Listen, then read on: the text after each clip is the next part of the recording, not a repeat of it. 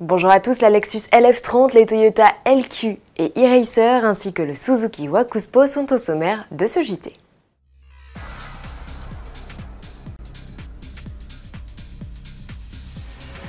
Le salon de l'automobile de Tokyo est encore à l'honneur de notre JT, événement où seuls les constructeurs japonais assurent le spectacle cette année.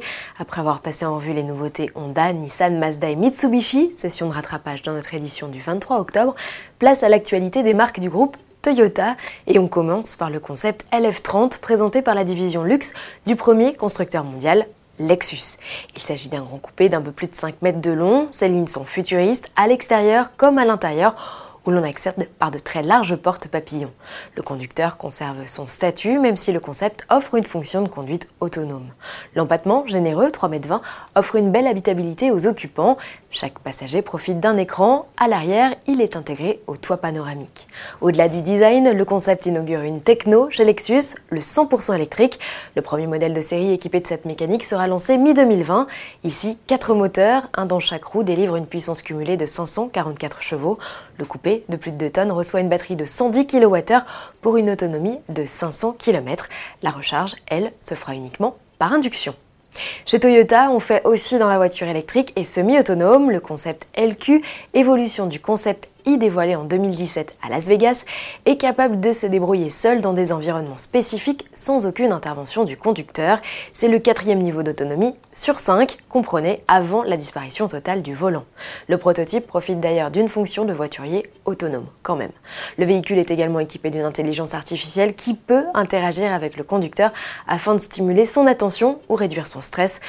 De longueur équivalente à une Prius, le modèle peut accueillir jusqu'à 4 passagers. On peut également croiser sur les stands de la marque Toyota de petits véhicules dont la BEV 20 cm plus courte qu'une Smart. Elle peut embarquer deux personnes et profite d'une autonomie de 100 km. Toyota l'a également déclinée en version utilitaire.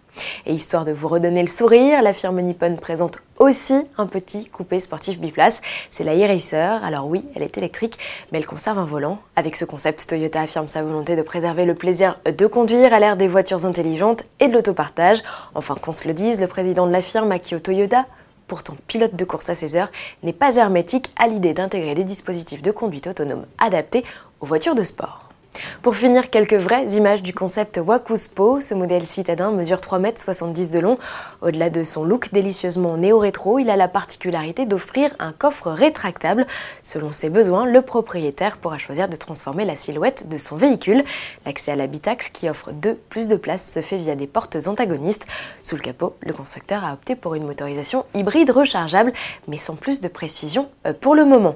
N'oubliez pas ce soir la révélation de la nouvelle Golf 8 et à suivre sur autoplus.fr. Enfin, au nom de toute la rédaction d'Autoplus, nous dédions cette édition à notre copain Thierry Astier qui nous a brutalement quittés à l'âge de 42 ans. Ex-essayeur à la rédaction, Thierry était un journaliste passionné, grand féru de Citroën.